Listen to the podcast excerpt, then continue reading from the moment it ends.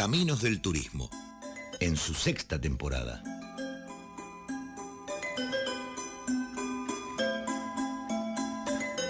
Un recorrido por el entramado de la actividad turística, reflexiones, análisis, actualidad y opiniones sobre la actividad social con mayor desarrollo de estos tiempos. Con María Laura Borla, Sabrina Kisman y Marieta Iglesias. Caminos del Turismo, por Radio Provincia.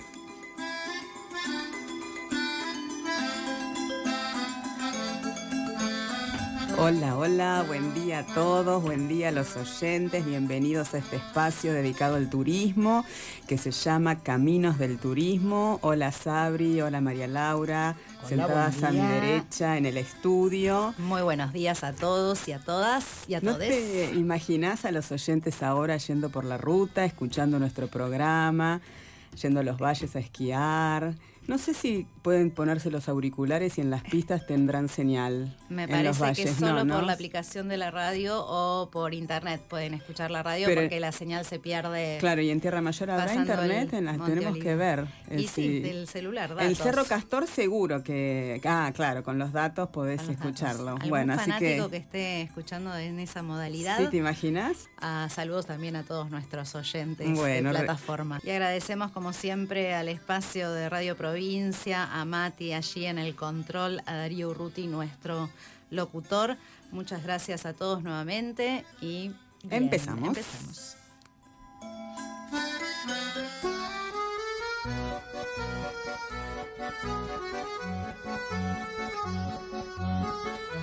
Qué de repercusiones, ¿eh? ¿Cuántas, cuántas? la legislatura de Tierra del Fuego fue protagonista en tapas de diarios nacionales. ¿Cuánto hacía que esto no sucedía? Internacionales. En algunos, en algunos portales internacionales también.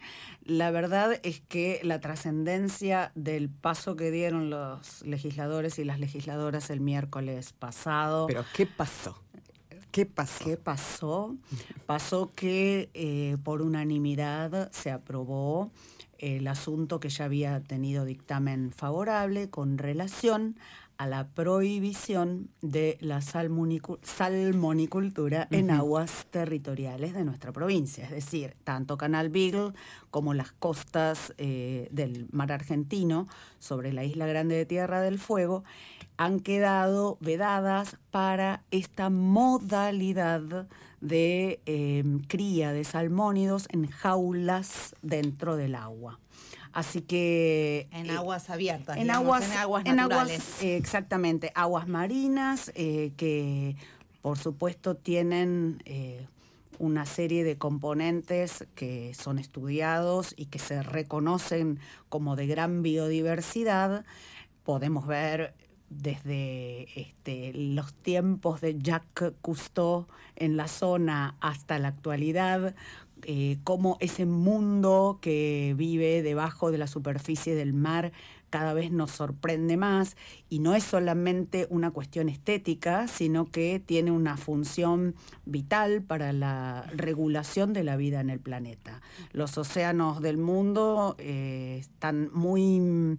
Mm, vapuleados por la explotación pesquera, en algunos casos mejor manejada que en otros, pero ya es un hecho eh, reconocido internacionalmente que esta, esta metodología de cría de salmónidos que consiste en el montaje de jaulas, que bueno, estuve leyendo un poco de la historia de este tipo de cría de salmónidos que se inicia en Escandinavia, en Noruega precisamente, con jaulas de madera muy precarias hace unos 50 años atrás, que por supuesto les trajo consecuencias nefastas, fueron perfeccionando esos métodos de cría. ¿Y más o menos una dimensión de una no, ¿Son metros o...? Son, eh, muchos metros, sí, ah, pero no te puedo especificar medidas, no sé si hay una estandarización de medidas. pero grandes, digamos. Sí sé que son volúmenes grandes donde se colocan muchísimos eh, alevines que luego se convierten en truchas y cuando alcanzan cierto peso, que parece que el peso ideal es de 4 kilos, eh, son este, rescatados, procesados, faenados y vendidos, ¿verdad?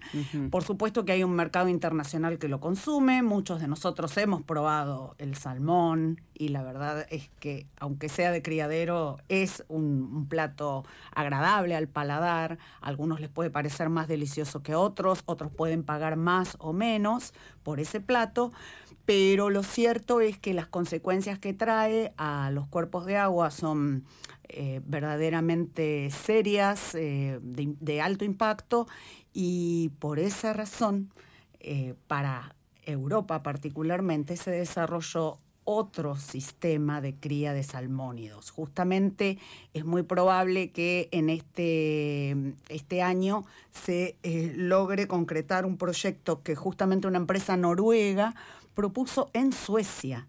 Pero, ¿cómo es la cría de salmónidos allí? Es tierra adentro. Es una metodología que se llama RAS, que eh, requiere de una inversión mayor y pareciera que los resultados son mejores eh, como producto que el que se obtiene de las jaulas en el mar. Em, este método entonces está siendo abandonado en Europa. Los piletones em, en el mar. Los piletones en el mar, que es el que se prohibió en Tierra del Fuego, y, em, pero es el que se sigue desarrollando en las costas de Chile. Recordamos que esto, digamos, tuvo como un, eh, antecedente. Un antecedente, no, no ah. tanto un antecedente, un punto álgido ah. importante en el año 2018 cuando se habló de instalar eh, industrias salmoneras en el Canal Beagle. Ya Chile había eh, venía advirtiendo, digamos, que las consecuencias que tenían ellos habían sido muy muy serias porque no siempre, digamos, esto está cuidado y el afán a veces de las empresas de tener rentabilidad hacen que, digamos, la forma en que se crían estos salmones se terminen eh, enfermando, entonces necesitan eh, medicamentos, antibióticos, eh, además que, bueno, que se, crían en una forma muy hacinada, esto, bueno, es lo que impacta justamente las aguas naturales y en muchos casos el escape, ¿no? El, el rompimiento de las jaulas, muchas veces por los mismos lobos marinos que intentan comer, es lo que ha producido tremendos impactos en algunos sitios en Chile, lo mismo que en las cuestiones sociales, ¿no? con el tema de los eh, trabajadores, que no nos vamos a extender en eso. Pero lo cierto es que en el 2018, cuando en Navarino se autorizaron eh, la instalación de salmoneras, hubo, digamos, un gran movimiento en Chile en contra, al que Argentina se sumó en un momento que se anunció que podría hacer eh, también esta actividad. El gobierno de Tierra del Fuego financió un estudio para corroborar si era viable exactamente. Lo cierto es que a partir de allí hubo grandes campañas. ¿Qué tiene que ver esto con el turismo? Eso es lo que te eso, es lo que decimos. ¿Qué tiene que ver esto con el turismo? Recordemos que bueno, la gastronomía, la oferta gastronómica es algo muy importante en, dentro de lo que es todo eh, la práctica turística, lo que hacen los turistas en un lugar y que bueno, el salmón tiene buena prensa de alguna manera. A partir de allí, los grandes chefs de eh, Ushuaia y también eh, a nivel nacional comenzaron a hablar de este tema y a quitar los salmones de sus eh, menúes. Y a partir de allí, bueno, se empezó un poco toda esta rueda para comunicar esta problemática. Y también, pero si los piletones estuvieran en el canal Beagle, si nosotros vamos a navegar con los turistas en el canal, esto también impactaría nuestra actividad. No solamente un impacto estético, visual, sino que además cada vez eh, en forma más creciente, los turistas están interesados en conocer cuáles son las conductas que tienen los ciudadanos que habitan un determinado lugar, si son o no cuidadosos del medio en el cual viven. Tiene como muchas aristas, ¿no? Pero yo pienso en todo este avistaje de fauna marina, eh, la presencia de las ballenas cada vez más eh, en forma asidua, o por lo menos que se conoce un poco más de todo este tema, qué relación, que sin duda la debe tener, habría con esta, esta posibilidad. Yo les cuento así muy escuetamente, les contaba una anécdota, ¿no? Hace algo más de 10 años hice un viaje por Chile con unos turistas canadienses muy concientizados en esta problemática y a mí lo que me sorprendía era que cada vez que llegábamos a un restaurante, no salmón, no salmón, no salmón. Y yo me preguntaba por qué no les gustará. Y bueno, cuando les pregunté, eh, me contaron este tipo de cosas. A partir de allí empecé a prestar un poco de atención a la problemática. Por eso es que, bueno, muchos de nosotros fuimos desde el momento inicial, eh, bueno, un poco los quienes levantamos esta bandera de no a las salmoneras en el canal. Hubo mucha participación en la comunidad con respecto a esto, pero también yo revisando las redes, como hacemos los jóvenes, eh, encontré eh, también posturas contrarias a esta, a esta decisión de Tierra del Fuego. En página 12, por ejemplo, eh, estaba la persona que firmaba la nota, estaba como en desacuerdo con la prohibición de la cría de salmones y que ese no es el camino para una actividad productiva como necesita la Argentina, de tener cada vez más actividades productivas y no prohibitivas. También hay un comentario de un vecino de Ushuaia que en el Facebook eh, puso que no es eh, favorable esta decisión ni a nivel internacional, ni para la provincia, ni para eh, nuestro país, en, el hecho que prohibimos una actividad que puede dar beneficios económicos eh, localmente y en la nación, ahora que nos falta tanto eso, y también hablaba un poco del, del alimento que eso va a dar que bueno, también... Esas mismas posturas hubo, me parecen, en medios nacionales, pero bueno, es de destacar para ir cerrando que todavía la ley, por lo menos hasta el día de ayer, no estaba publicada, pero lo que por lo menos tuvimos eh, posibilidad de leer en el texto que se trató en, el recinto. El dictamen de la comisión eh, eh, deja la puerta abierta a una cría a escala artesanal y eso, bueno, me parece que estaría contemplado, entonces, bueno, hay que prestar atención realmente a qué es lo que se, justamente al texto de la ley. Claro, no es que prohíbe todo tipo de método de acuicultura, pero sí este método de cría de salmónidos en las aguas territoriales de la provincia. Estamos hablando de que hay otros métodos. Muy bien.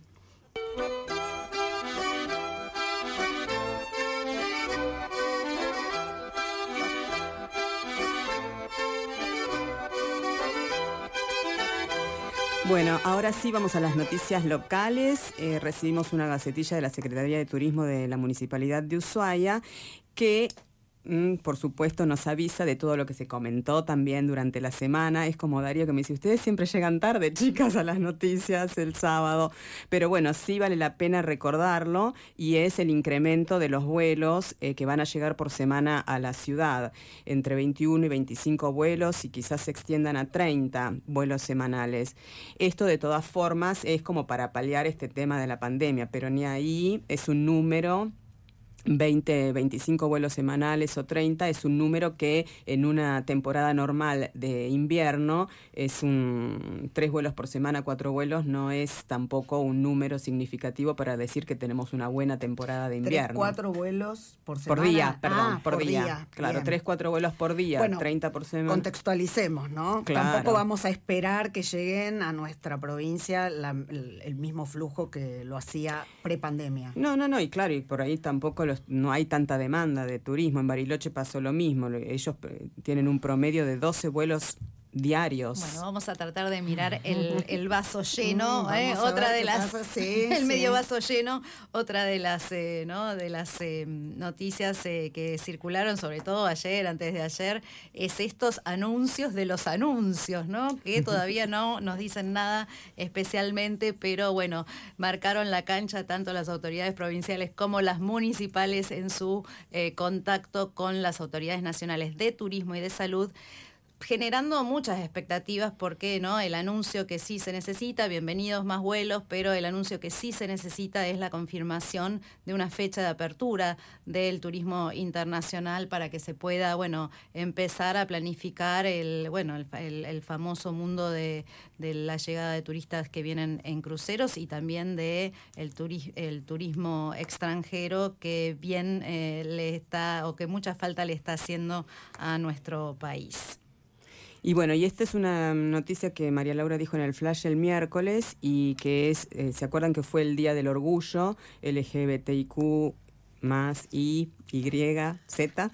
Eh, y el Tierra del Fuego, a través del Infotour, aplicaron eh, al, destino, al destino Tierra del Fuego con el sello, eh, el compromiso en la diversidad y la inclusión, todos bienvenidos o todex bienvenidos o todes bienvenidos. Así ¿Cómo que se bueno. pronunciará? Sí, no, eso me parece que no, no se pronuncia, dicen todas y todos y todes en todo caso ahora, porque eh, la gente que quiera adherir a este sello tiene que hacer una serie de talleres y en uno de esos talleres la persona que se expresaba eh, decía que a ella, al no sentirse ni hombre ni mujer, y es una sensación que ella tiene desde que era chica, es un ella, exactamente. Entonces le pedía eh, cuáles son las, eh, las, cosas que se pueden aportar nosotros para estar como de acuerdo con este colectivo, es poner en todas tus redes tu nombre y el pronombre con el cual quieras que te identifiquen. María Laura, ella. Sabrina,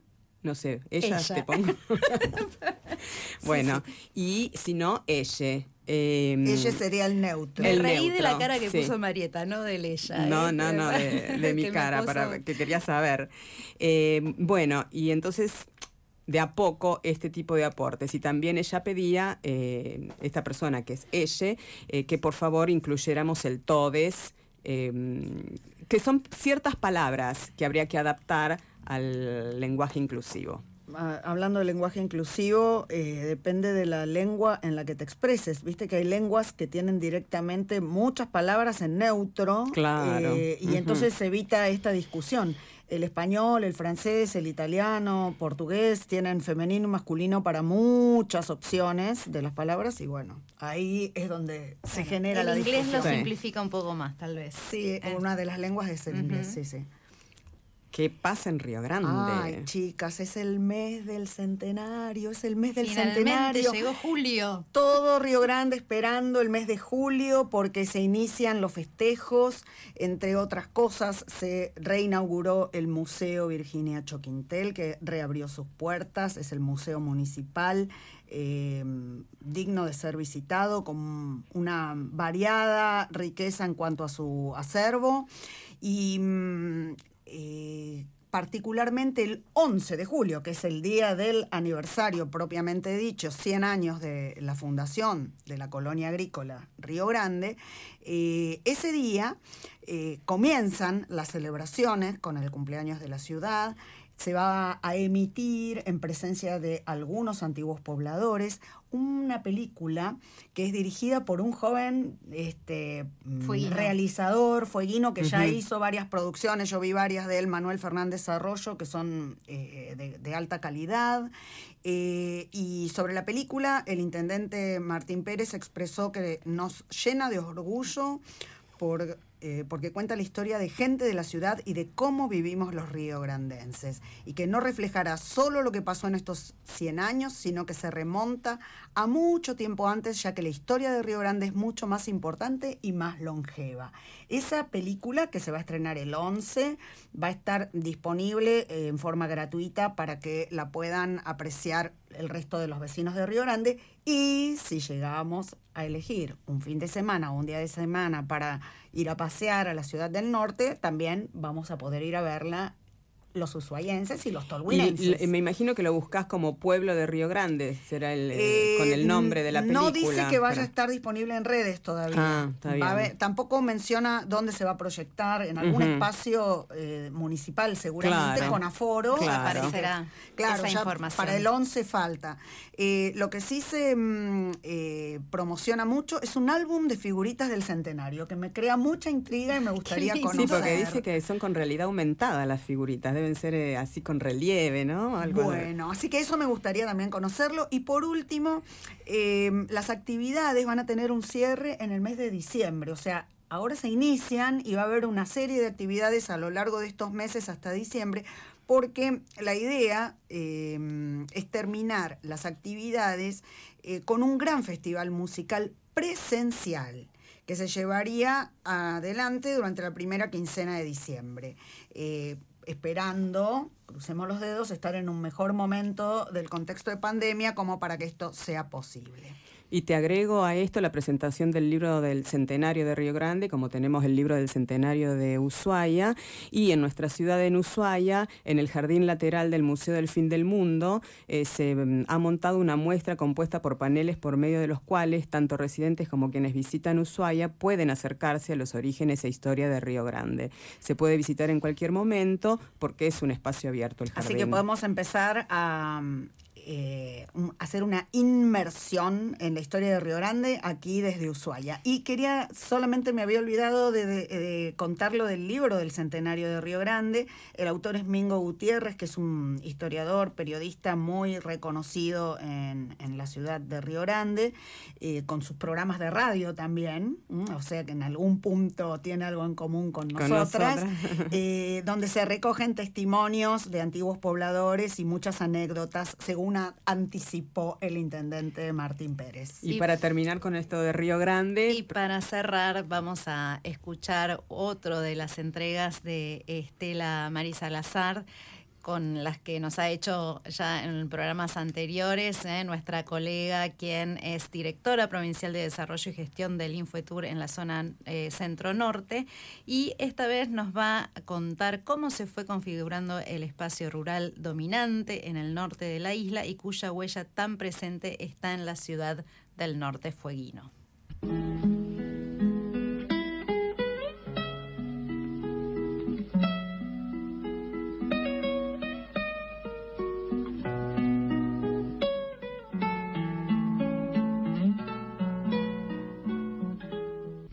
Descubriendo el campo fueguino. Las estancias de la provincia de Tierra del Fuego surgieron a fines del siglo XIX, como consecuencia de distintas políticas de ocupación del territorio por parte del gobierno nacional. Si bien la ganadería se consolidó en la zona norte, la primera estancia en el sector argentino fue Harberton y se estableció sobre la costa del Canal Beagle. Se trató de una concesión del Poder Ejecutivo Nacional efectuada en 1886, que autorizaba adjudicar en propiedad al pastor Thomas Bridges 20.000 hectáreas. En la zona norte de la Isla Grande, la primera concesión fue en 1890 y otorgó 80.000 hectáreas al ingeniero rumano Julio Popper, quien debía iniciar la colonización con familias nativas, según las condiciones fijadas en la ley de inmigración de la época. En estas tierras fueron luego rematadas, compradas por el señor Fernández y en 1896 por el empresario magallánico José Menéndez, quien fundó el primer establecimiento ganadero de la zona, denominado Primera Argentina, que pasó a llamarse José Menéndez en 1918 a la muerte de su fundador. En 1898 se realizó un segundo remate de tierras ubicadas entre el Cabo Espíritu Santo y el Río Grande, permitiendo la consolidación de grandes estructuras que pudieron enfrentar las enormes dificultades en las comunicaciones, aprovisionamiento, construcciones e instalaciones. Este remate dio lugar a las estancias Segunda Argentina, más tarde llamada María Betty por la esposa de don José Menéndez, Cuyen y Sara. Luego irían surgiendo otros establecimientos como Estancia San Pablo, Viamonte, Tercera Argentina, Ruby, Marina y Policarpo, todas ellas ubicadas al norte de la isla o en la costa atlántica.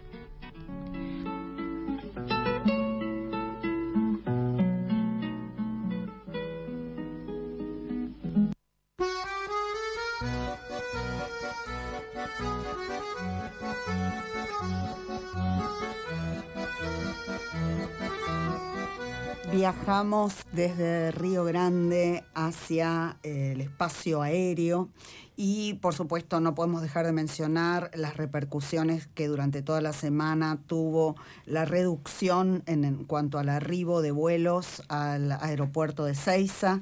Eh, el cupo se bajó a 600 personas por día y bueno, esto por supuesto eh, implicó que personas que tenían previsto regresar esta semana no pudieran hacerlo. Hay un gran movimiento con respecto a esto y confiamos en que prontamente puedan estar de regreso pero mm, agregaría yo que hay más de 100 países que cuentan con algún tipo de restricción en sus fronteras y que, por ejemplo, el aeropuerto de Heathrow, que es uno de los más activos de Europa y del mundo, eh, ha reducido en un 90% su tráfico aéreo, mm, desde la prepandemia al día de hoy.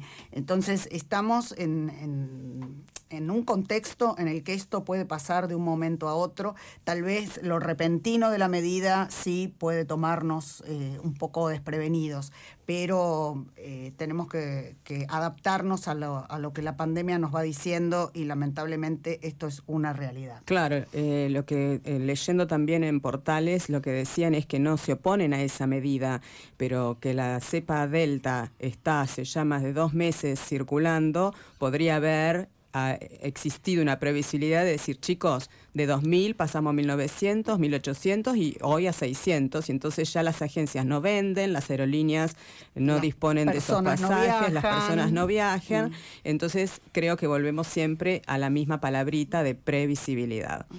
Pero una buena noticia, quizás eh, más interesante para los oyentes que están dentro de la actividad turística, es algo que yo creo que desde abril o mayo del año pasado veníamos proponiendo que si la Argentina decidió cerrar las fronteras, que no vengan turistas, etcétera, tenía que hacerse cargo un poco de los trabajadores de ese área. Lo ha hecho, con idas y vueltas, con mejores oportunidades que otra, pero ahora hay una linda noticia porque a partir de agosto y hasta diciembre todas las personas monotributistas y autónomas de la actividad turística van a tener un beneficio no reembolsable de 22 mil pesos por mes que es algo que ya tendría que haber sido así desde mayo del 2020 y cada mes recibir esa ayuda y no a los ponchazos como estuvo, aunque por supuesto, siempre se agradece. Estará endeudada, se, se, agradece obviamente la ayuda y viene muy bien porque esto se va, está siendo un poco más largo de lo que en algún momento se pensó. Claro, así que bueno, eh, gracias por eso y esperemos que todos puedan inscribirse.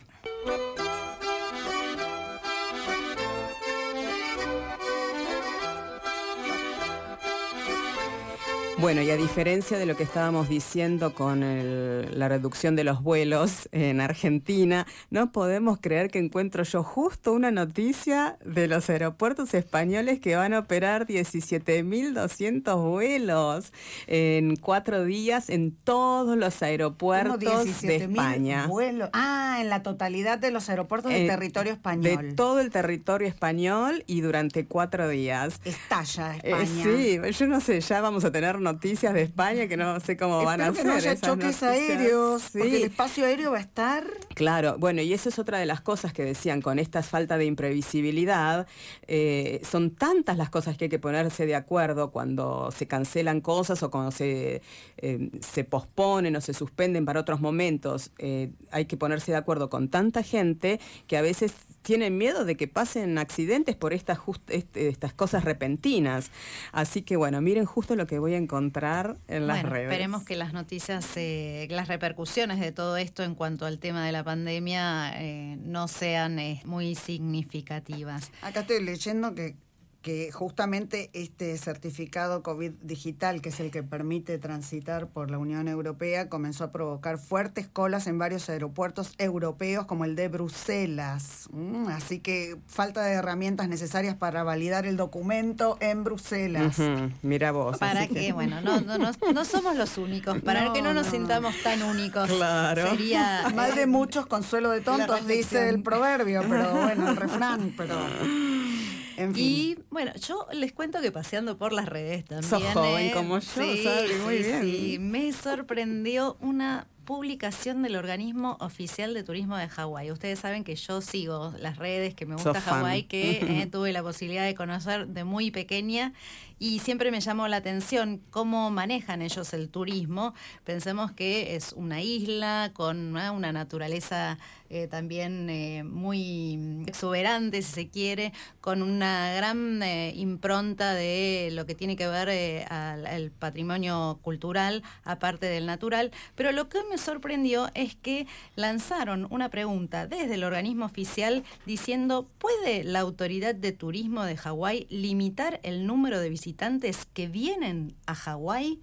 me pareció totalmente lanzado y definiendo claramente una política de instalar esta discusión que algunas veces traemos al, programa en cuanto a todo lo que tiene que ver con la gestión, previsibilidad y sobre todo lo que tiene que ver con esta, esta palabra o este concepto que es el de la capacidad de carga de los lugares, que sin duda, bueno, va a tener que, vamos a poder hablar algo de esto con eh, nuestra invitada en la segunda parte del programa, un tema que me parece que es el, uno de los grandes temas a discutir dentro de lo que es la actividad turística y esta práctica social o fenómeno, como quieran llamarlo, en el mundo.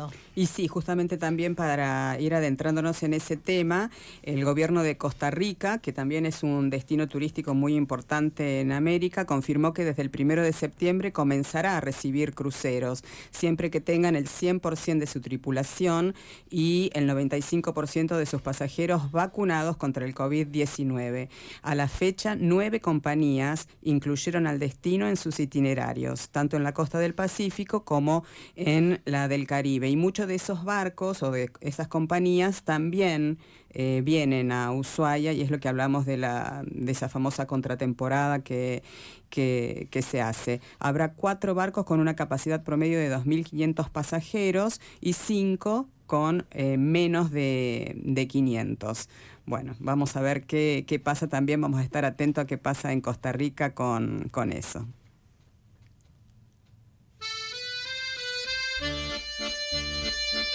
La mayoría de los expertos coinciden en que las mujeres representan gran parte del capital humano que trabaja en el sector turístico, especialmente en las regiones en desarrollo, y que existen potencialidades para que ostenten más cargos de responsabilidad en el área del turismo que en otros sectores de la economía. Como resultado, pese a los riesgos inevitables involucrados, la industria del turismo se ha convertido en un factor importante para su empoderamiento. Sin embargo, ellas están bien representadas en los trabajos administrativos y de servicio, pero pobremente en los niveles jerárquicos. Las mujeres ganan entre un 20 y un 35% menos que los hombres por trabajos similares. El desarrollo del turismo repercute positivamente en la vida de las mujeres, dando confianza a sus capacidades dentro del ámbito laboral y promoviendo la igualdad entre géneros, premisas que van en concordancia con los ODS, Objetivos de Desarrollo Sustentable de las Naciones Unidas.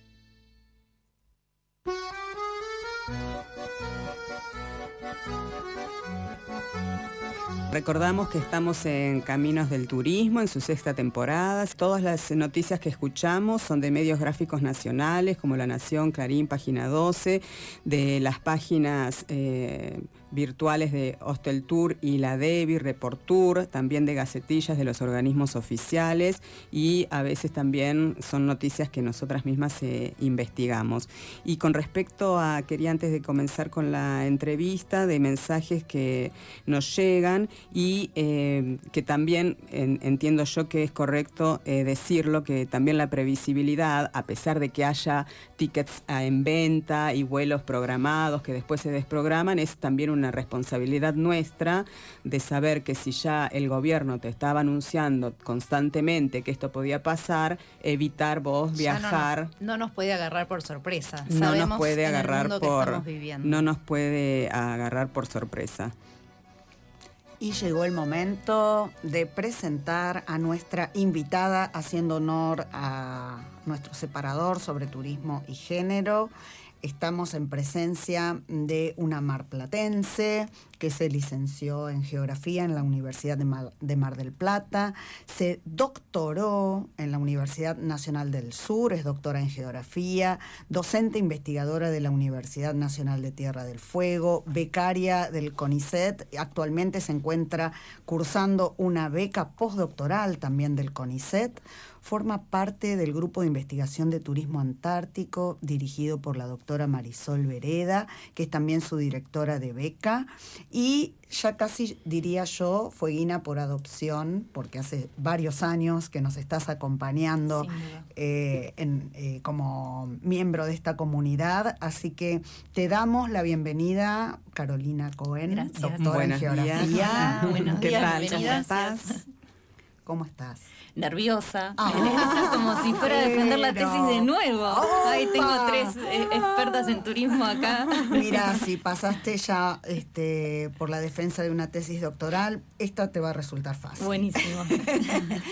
Bien, Carolina, em, queremos que nos cuentes inicialmente eh, de, qué de qué trató tu tesis doctoral, que es el motivo por el cual nosotros te estamos convocando. si bien la geografía y el turismo son disciplinas muy afines, muy interrelacionadas, mm, verdaderamente, bueno, tienen un, punto en común en tu tesis doctoral. Exactamente. Muy importante. Sí, así es. Y contanos así un, resumen, un pantallazo de qué se trató tu, tema. Bueno, mi tesis abordó eh, la competitividad de tres puertos de la Patagonia yo trabajé con Puerto Deseado, con Camarones y con Ushuaia para eh, indagar respecto a las posibilidades de desarrollo de estos puertos a través del turismo de cruceros. Eh, nosotros tomamos a Ushuaia como un puerto consolidado, lo definimos así por razones lógicas, ¿no? porque es una localidad que viene desarrollando la actividad de cruceros ya hace varios años. Y para el caso de Puerto Deseados y de Camarones, trabajamos eh, con la idea de em, puertos potenciales, porque son puertos que han tenido arribo de cruceros, pero que no han logrado establecer una regularidad en esta actividad. Em, y en función a eso nos propusimos eh, llevar a cabo diferentes em, análisis o indagaciones referidas a los territorios, porque como vos decís, yo soy geógrafa, tomo al turismo como mi objeto de estudio, ¿no? Y lo implanto en el territorio o veo cómo articula con el territorio y en este caso con estos tres puertos. Y en función a eso, bueno, estuvimos trabajando en relación a eh, conocer y, analizar cuáles son las posibilidades de desarrollo que tienen estos puertos, fundamentalmente los puertos patagónicos de Puerto Deseado y Camarones, porque son dos puertos que mm, han despertado el interés eh, por parte de las navieras para conocerlos, recorrerlos y poder eh, incluirlos dentro del itinerario. Eh, pero necesitábamos o creíamos que era interesante ver cómo absorbía, cómo veía esa mirada el, territorio en sí. En función a eso hicimos entrevistas en profundidad, siempre trabajando con los tres puertos y abordando diferentes cuestiones en función al puerto que se analizaba. Eh, para conocer la opinión de los actores respecto a la práctica turística. Hicimos entrevistas, en este caso eh, las entrevistas se hicieron en Ushuaia porque es el puerto que efectivamente maneja eh, la actividad de cruceros y también hicimos un relevamiento de los sitios turísticos que poseen estos puertos que podrían ser aptos o que podrían presentar las condiciones necesarias para responder a una demanda de cruceros. En mi caso, yo trabajé con los cruceros de gran porte. Hay que eh, tener en cuenta que se reconocen como dos tipos de cruceros o de cruceristas, ¿no? Tenemos los antárticos, que acá son súper conocidos, que se trabajan mucho desde el grupo de turismo antártico, y tenemos también los cruceristas de los cruceros de gran porte, que lo que tienen de particular es que hacen un recorrido donde se incluyen varios países y diferentes tipos de, de localidades portuarias que ofrecen eh, diferentes atractivos, ¿no? Entonces, eh, formar parte de ese circuito turístico responde un poco a una mirada más global, más em, regional, que por ahí para el caso de turismo antártico, que no es mi área, pero que sí conocemos que el fin fundamental o principal de ese tipo de cruceros es el de conocer eh, Antártida. Entonces, partiendo de esta idea de que los turismos de, o los cruceros de gran porte lo que buscan es justamente poder ampliar los puertos de cruceros a visitar, planteamos la idea de que em, existe una potencialidad tanto en Puerto Deseado como en Camarones que podría llegar a, a ser interesante para incluirlas dentro del itinerario. Y en función a eso se obtuvieron diferentes resultados, ¿no? Por un lado, Puerto Deseado como una localidad que a nivel de infraestructura portuaria y de equipamiento tiene condiciones para poder responder a este tipo de, de actividad hay algunas resistencias por parte de algunos eh, actores eh, locales por miedo a que pueda influir en su actividad principal que es la pesca, pero también hay un interés respecto a la posibilidad de diversificar su eh, actividad económica. Y por otro lado, en términos no muy generales, porque también indagamos otras cosas, em, Camarones encontramos que es una localidad pequeña que ofrece em, atractivos muy interesantes, muy pocos impactados que podrían despertar mucho interés para los cruceristas, pero le hace falta una fuerza a nivel de, del rol que cumplen los actores locales muy importante y mucha inversión en infraestructura y en equipamiento para poder responder a una demanda de ese tipo. Recordemos que Camarones está en provincia de Chubut y Puerto Deseado en provincia de Santa Cruz. O sea que eh, elegiste estratégicamente seguramente para incluir dos provincias o no.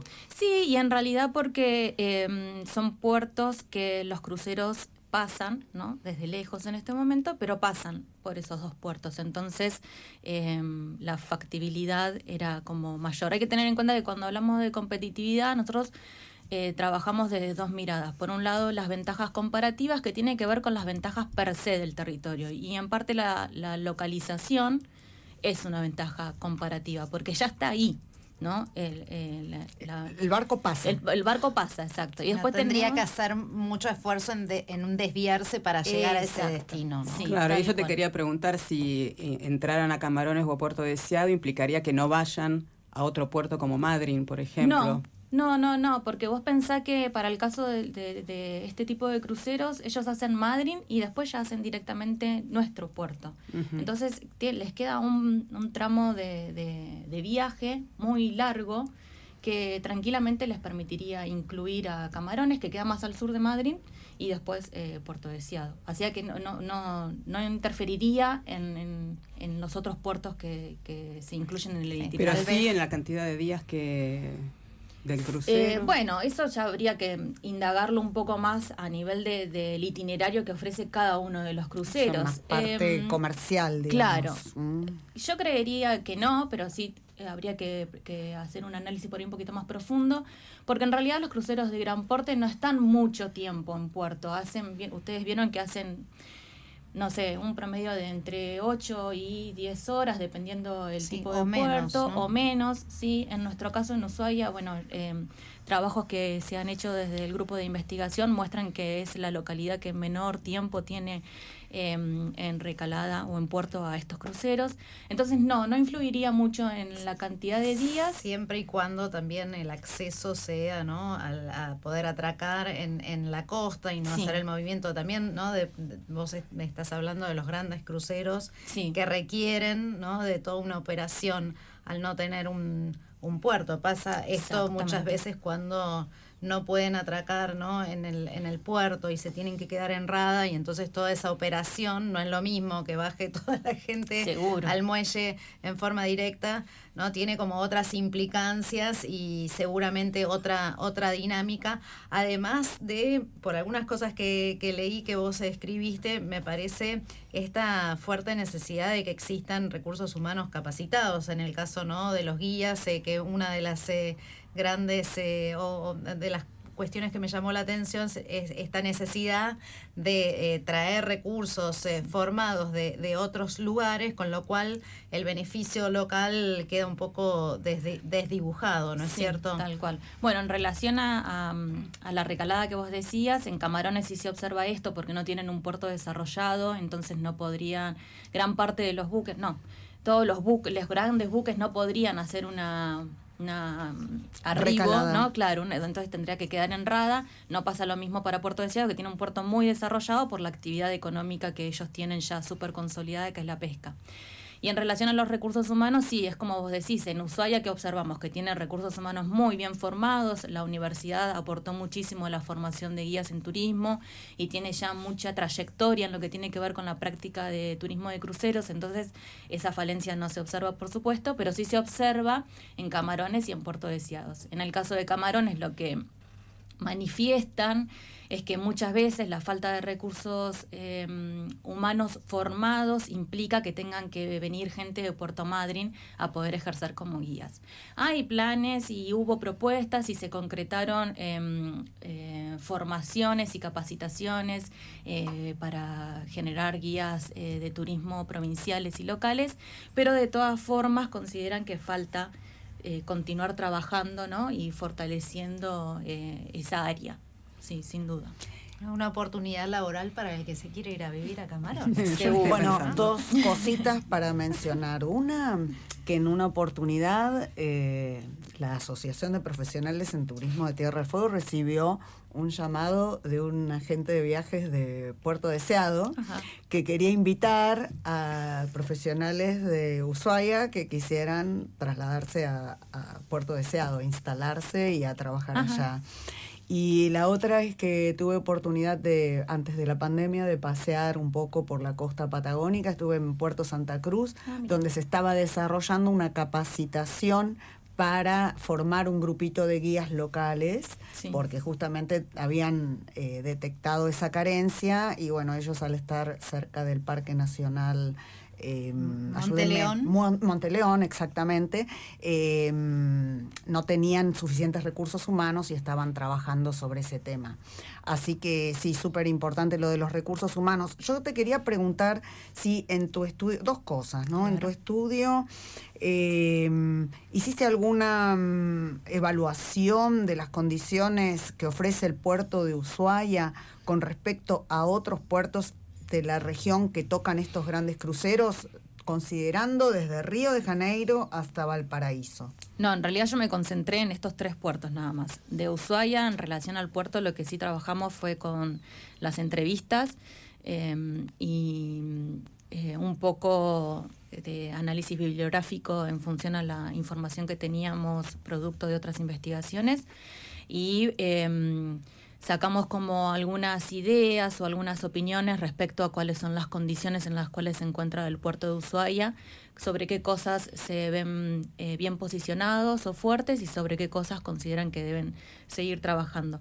Que son las que, eh, las respuestas que obtuvimos son las de público conocimiento, ¿no? Que necesitan seguir trabajando respecto a esto de si se va a extender el muelle o no se va a extender, sobre la temporalidad que tiene Ushuaia y la respuesta, Ushuaia no, perdón, el turismo de cruceros y la respuesta que tienen en los comercios, sobre la infraestructura portuaria, si todavía responde a las necesidades de los puertos de cruceros, si ya tiene que empezar a trabajar em, eh, en un nuevo proyecto de, de mejoramiento de infraestructura. Eh, bueno, en el periodo en el cual yo me desarrollé la beca, estuvo esta situación de que se quedó frenada la extensión de muelle y tuvieron que hacer como un movimiento para que llegue uno de los cruceros de, gran porte. Em, esas cuestiones fueron las que se analizaron, más desde la mirada, desde de la opinión de los actores, que un relevamiento o un análisis comparativo de todos los otros puertos y eh, tenés una opinión formada con relación a la conveniencia de la ampliación del puerto y seguir eh, teniendo unificadas todas las actividades en el mismo muelle? No sé si está formada mi opinión, sinceramente. Creo que hay muchas eh, cuestiones a analizar para poder llevar a cabo una obra de esa magnitud reconocer que el turismo de cruceros se desarrolla durante un periodo bastante mm, corto ¿no? y muy intenso, porque nosotros tenemos desde mediados de octubre, noviembre, según eh, los itinerarios de los cruceros, hasta abril más o menos, tenemos este, tipo de cruceros, ¿no? Yo siempre trabajando con los, cruceros de gran, porte. Entonces hay que poner en discusión y en análisis si es conveniente generar una extensión de muelle, si es conveniente realizar otro muelle que sea específicamente para la práctica turística. Me parece que eh, en parte que todavía no se haya concretado es justamente por la complejidad que implica llevar a cabo eh, o tomar esta decisión, ¿no? Para ver si efectivamente la inversión va a generar em, beneficios o si puede ser como contraproducente. Estamos conversando con la doctora Carolina Cohen, experta en eh, turismo de cruceros de gran porte. Ella ha hecho su tesis doctoral en la Universidad Nacional del Sur y es fueguina marplatense, pero fueguina por adopción. Exacto. Vos sabés que mm, te quería preguntar, yo un poco escuchando lo que decías al principio de la territorialidad, territorialidad como geógrafa y el turismo, viste que todas las noticias que estamos leyendo sobre el comienzo de la temporada de cruceros, pareciera que todos los cruceristas van a salvar un poco la economía de los destinos. Eh, a los que visitan y de este desastre económico de la pospandemia o de, de lo que por ahora decimos post pandemia. Y con respecto al territorio, yo no sé si eh, va a colapsar ese territorio que van a visitar estos eh, cruceros de gran porte. No sé si esto lo ves un peligro, va a ser así, pensás que, no sé si tenés alguna información con respecto a la responsabilidad de estos cruceros de gran porte y... Mira, viste, el destino colapsa, ya colapsa antes de que esto pase. Yo sí te puedo decir en función a lo que hemos indagado durante el periodo de tesis, que es, fue un periodo donde el turismo de cruceros se desarrolló con total normalidad. Yo defendí la tesis y a las dos semanas se decretó la pandemia, así que imagínense que para mí fue como eh, un shock. Un shock, sí, tal cual. Eh, sí se indagó respecto a esto. En el caso de Ushuaia, eh, siempre se, se, manifestó que se reconoce que hay un, un, crecimiento muy importante de la actividad de cruceros, pero que se ha podido responder siempre a esa demanda, evitando que haya como un eh, exceso de la capacidad de carga, que era un poco lo que ustedes mencionaban hoy. Siempre han logrado articularse de manera tal que puedan tener respuesta a las necesidades de los cruceristas sin generar un impacto negativo sobre el territorio. Lo que sí se observa, me parece, como eh, consecuencia de esta pandemia, es el rol que tiene la actividad turística en nuestro territorio en particular y a, nivel nacional y a nivel eh, global y un poco podemos observar cómo influye el turismo de cruceros en nuestra localidad, porque bueno, en estas temporadas donde no se vieron los cruceros, nos dimos cuenta que el movimiento es completamente distinto y eso además de las repercusiones que puede tener a nivel territorial, también tenemos que, que observar y conocer las repercusiones que tiene a nivel económico, a nivel social, esto un poco que hablaban ustedes, ¿no? Que mucha eh, mucha gente se quedó sin su fuente de trabajo principal y los impactos que eso puede llegar a tener. Entonces, ¿a qué voy con esto?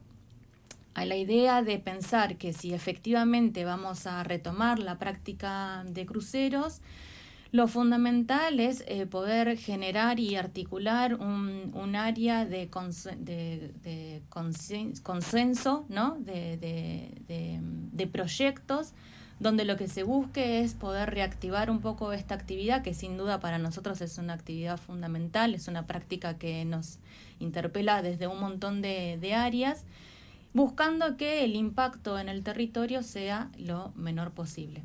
No creo que, pero esto es una opinión personal, que una vez iniciada la, o que se que vuelva otra vez a generarse la, la actividad de cruceros, vengan así como... En forma masiva. No, no claro, ¿no?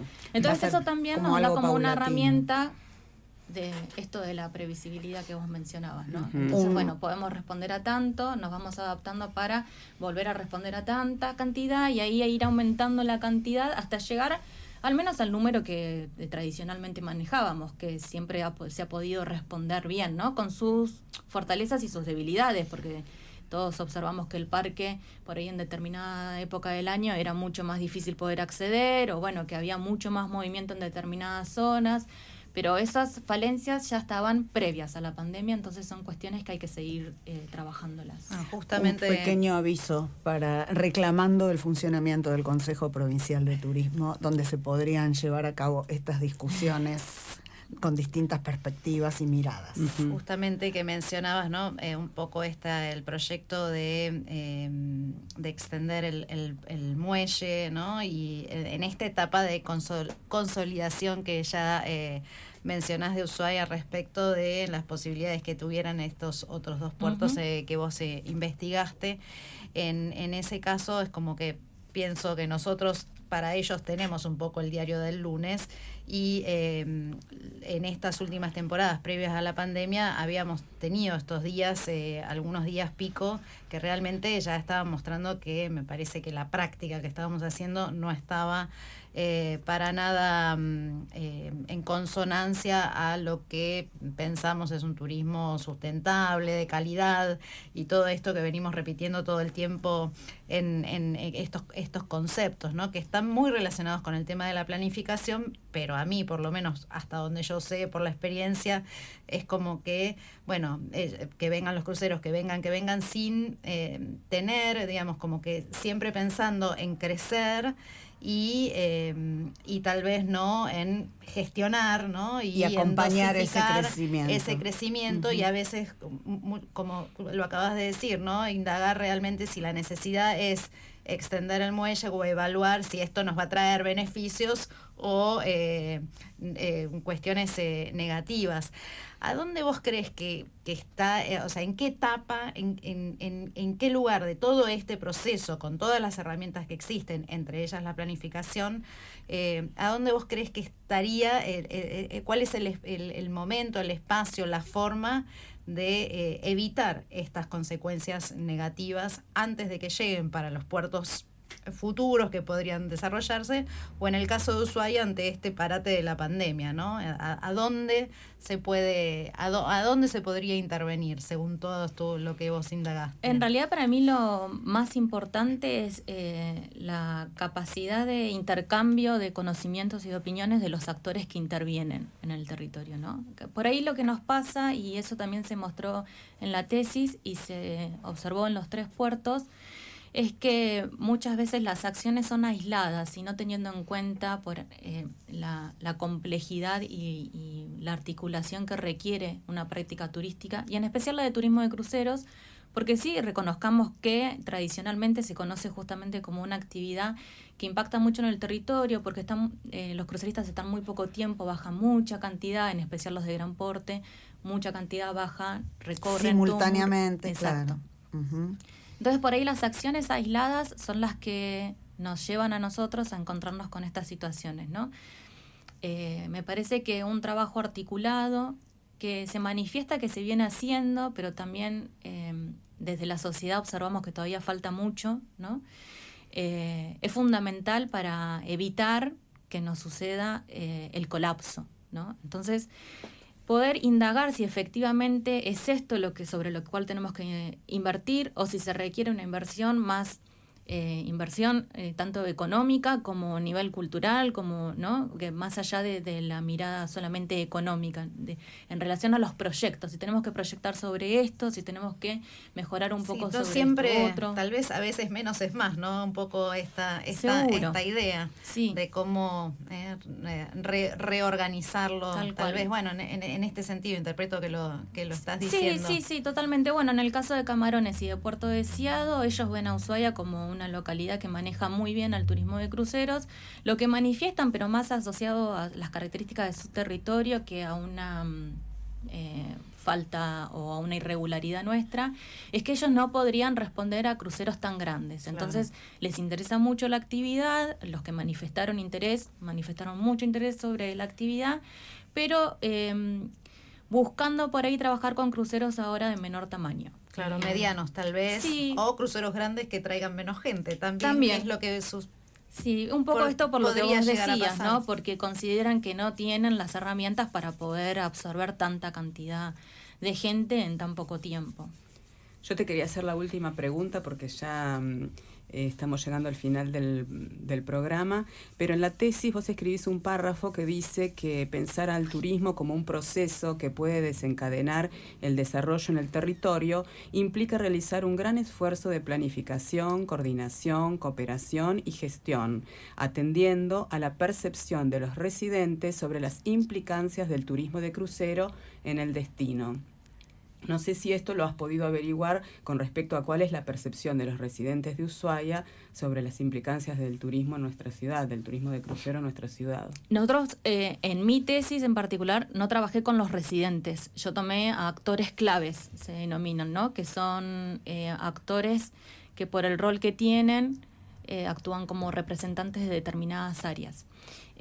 pero por cuestiones inherentes a la tesis ¿no? y al proceso de investigación que yo necesitaba hacer cortes para llegar con los tiempos y para cumplir con lo que se había pautado.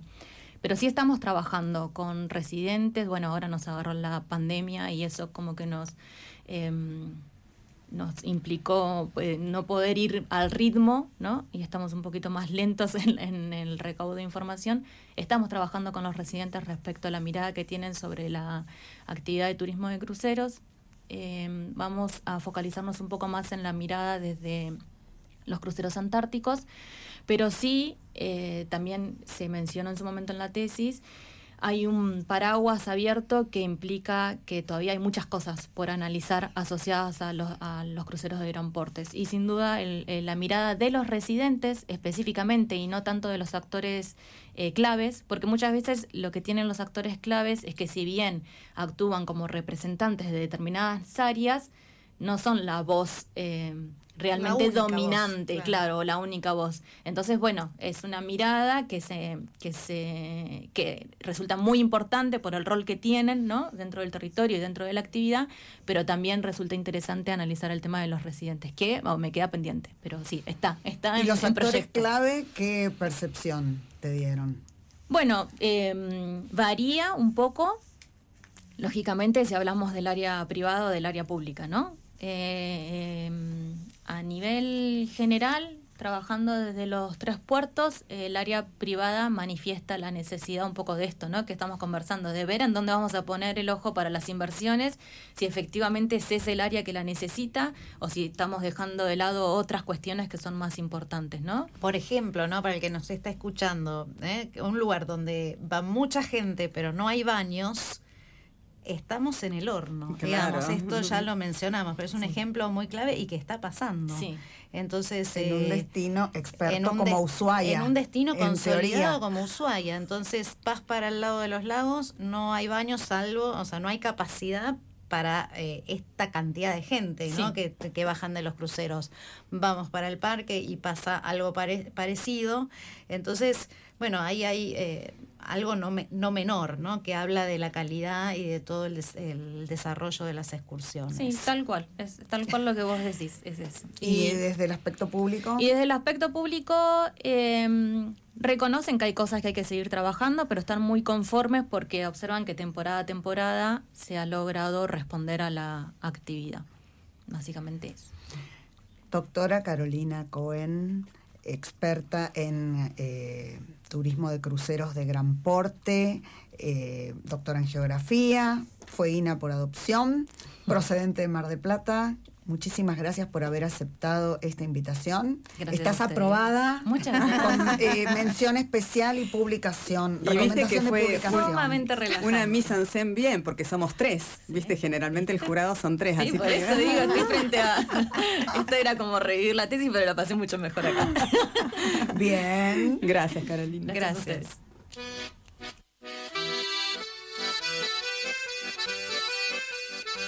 Acompañó a Caminos del Turismo Feria Artesanal Ushuaia de Maipú y La Serre.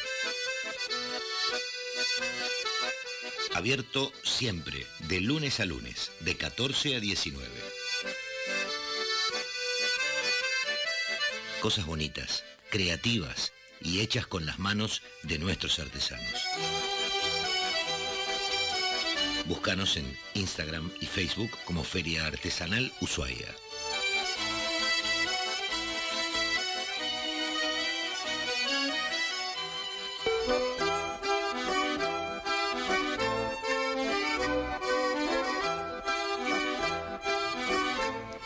Hemos recibido el agradecimiento de la ganadora de nuestra última trivia, Miriam, así que espero que estés disfrutando de los regalos del eh, Paseo de Artesanos Ushuaia. Y ahora va la nueva pregunta, que va a estar en vigencia. Ay, me olvidé otra vez las matracas para hacer el anuncio. Dos semanas de vigencia ¿eh? tiene esta pregunta. Nosotros durante este lapso vamos a ir dando algunas ayuditas. Y probablemente, Carolina, vos también ya sepas que el edificio donde funcionan los museos marítimo, antártico y del presidio, entre otros espacios, está emplazado dentro del área naval austral. ¿Lo ubicas? Bueno, allí funcionó el presidio y cárcel de reincidentes hasta 1947. Pero sus antecedentes institucionales, no edilicios, sus antecedentes institucionales se inician en 1896 bajo diversos formatos de presidios o colonias penales en Tierra del Fuego. Fueron varios sitios los elegidos para emplazar la institución, dos de ellos incluso fuera de la isla grande de Tierra del Fuego, más allá de Península Mitre. Y ahora va la pregunta. Tenés que responder. Ahora no, Carolina, ¿eh? No, no, no la digas. y menos al aire. ¿eh? No, no, no. Tenés que responder por privado en nuestras redes, Messenger e Instagram o el próximo sábado durante el programa en vivo, esta pregunta. ¿En qué otros sitios se emplazaron las instituciones penales que antecedieron al presidio y cárcel de reincidentes de Ushuaia antes de su inauguración? Con responder correctamente una de las varias opciones, ya participas del sorteo. Es fácil. Es fácil, pero hay que investigar. Hay que investigar un poquito. Bueno, yo me quiero despedir con dos mensajes. Uno que dice, yo soy fanática y las escucho desde Buenos Aires. Mm, mira vos. Y la otra es, yo iría a hacer una experiencia en Puerto Deseado. es una guía.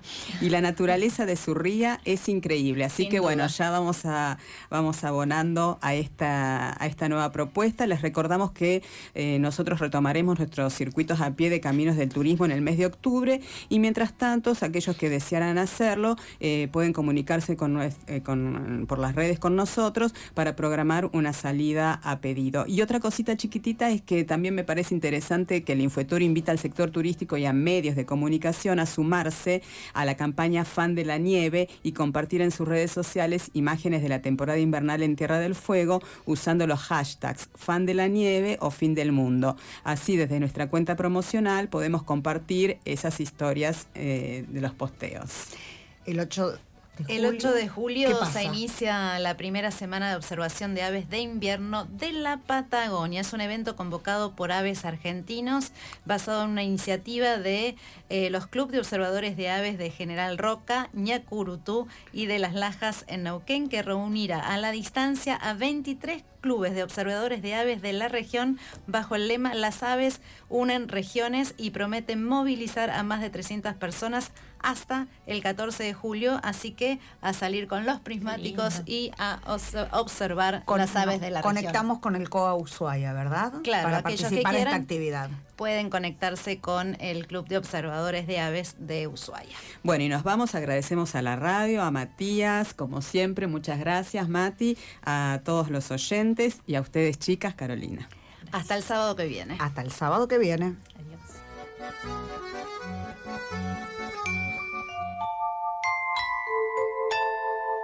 ¿Querés acompañar a Caminos del Turismo como anunciante? Escribinos. Caminos.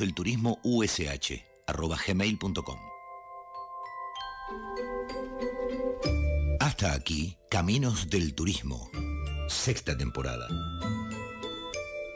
Por FM 100.1 Radio Provincia.